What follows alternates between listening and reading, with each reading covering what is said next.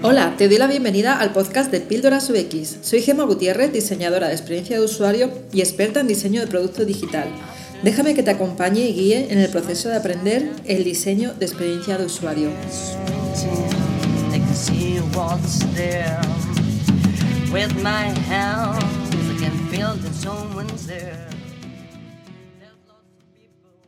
Como ya te he comentado en alguno de mis podcasts, en concreto en el que te explico en cómo me convertí en UX designer, Comencé mi carrera profesional como diseñadora web en el 2001.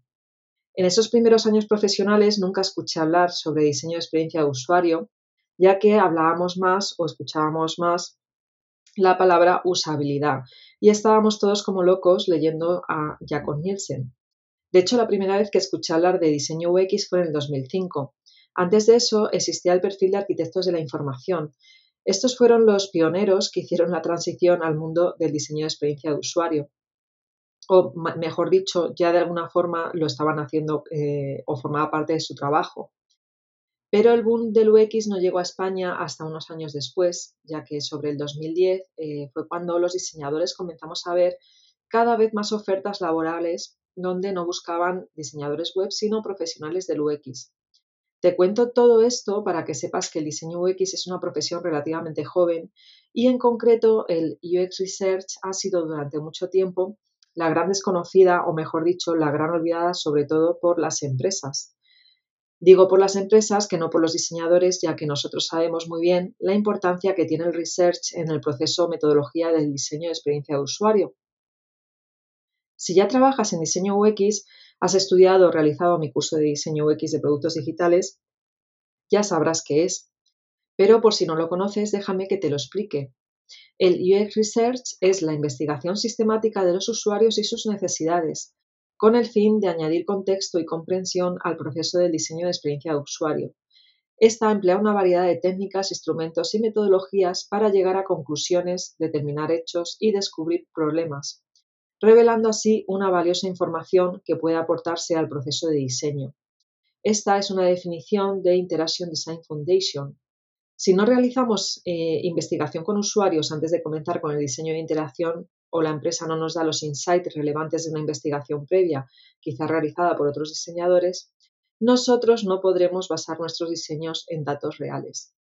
Cuando hablo de datos reales me refiero a los insights o hallazgos más importantes encontrados durante la fase de investigación con usuarios que nos ayudan a crear ese user persona o persona ficticia para la que vamos a diseñar. Si ya viste mi vídeo en nuestro canal de YouTube de qué es el UX Design, sabrás que una buena experiencia de usuario debe cumplir varias características. Una de ellas, desde luego, es la usabilidad, pero hay una en concreto, la utilidad, que si no hacemos esa investigación va a ser complicado asegurarnos que el producto o servicio digital que vamos a lanzar al mercado es realmente útil y necesario para ese usuario final. En esta fase de UX Research comienza con el descubrimiento, donde realizamos la primera tanda de entrevistas a los dueños del conocimiento de la empresa, que son los llamados stakeholders. Esta tiene por objeto reunir información valiosa del lado de los objetivos de negocio que hay que cumplir, así como de las limitaciones técnicas o datos y métricas que ya tengan de sus clientes. Una vez tenemos esa información, podemos preparar y realizar las entrevistas a usuarios mediante diversos métodos generalmente cualitativos. Entre ellos los más conocidos o más utilizados son entrevistas, focus group y técnicas como el car sorting. Una vez hecho esto, debemos centrarnos en la exploración, que es la recopilación e interpretación de los datos recogidos, exige la selección y aplicación estructurada y metódica de la recopilación de la información, ya que esta es también una parte muy importante de esta fase de investigación. Recuerda un dato importante y es que la investigación ayuda al equipo de diseño a validar sus hipótesis y a reducir el costo de la entrega de un producto y asegurarnos, eh, no digo al 100%, pero sí en un porcentaje bastante más alto, eh, que éste sea exitoso. De esto ya se están dando cuenta las empresas, aunque hace hasta hace relativamente poco, estas tan solo nos contrataban para que diseñáramos la arquitectura de la información y las pantallas por las que tendría que navegar el usuario. Y no le daba tanta importancia a esa fase previa que es el research. Aún así, a veces todavía podemos encontrarnos con stakeholders que, como ya te he dicho antes, son los responsables de las empresas los que tienen el conocimiento y son los que suelen contratarnos. Estos a veces piensan que tienen muy claro cuáles son las necesidades de sus clientes finales y por eso no ven necesario gastar ni dinero ni tiempo en investigar algo que dan por hecho que ya saben. Dicen que los diseñadores debemos educar a nuestros clientes, pero ¿qué hacemos si estos no se dejan educar? A veces los stakeholders tienen puestos muy altos en las, empresas y esto puede hacer que te vean como un empleado más, no como un profesional en el que deben apoyarse y dejarse guiar.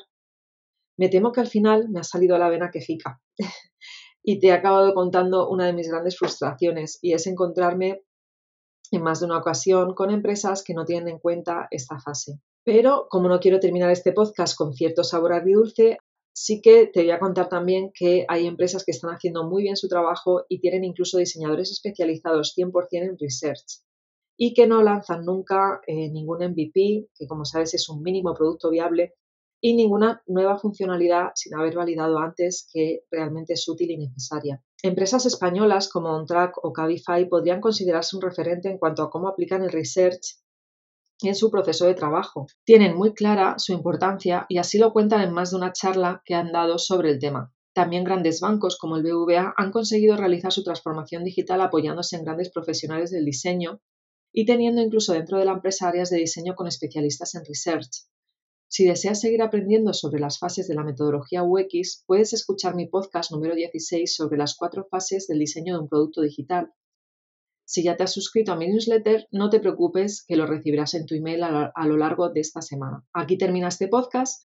Muchas gracias por estar aquí. Espero que este podcast te ayude a aprender un poquito más sobre el diseño de experiencia de usuario. Nos vemos la semana que viene.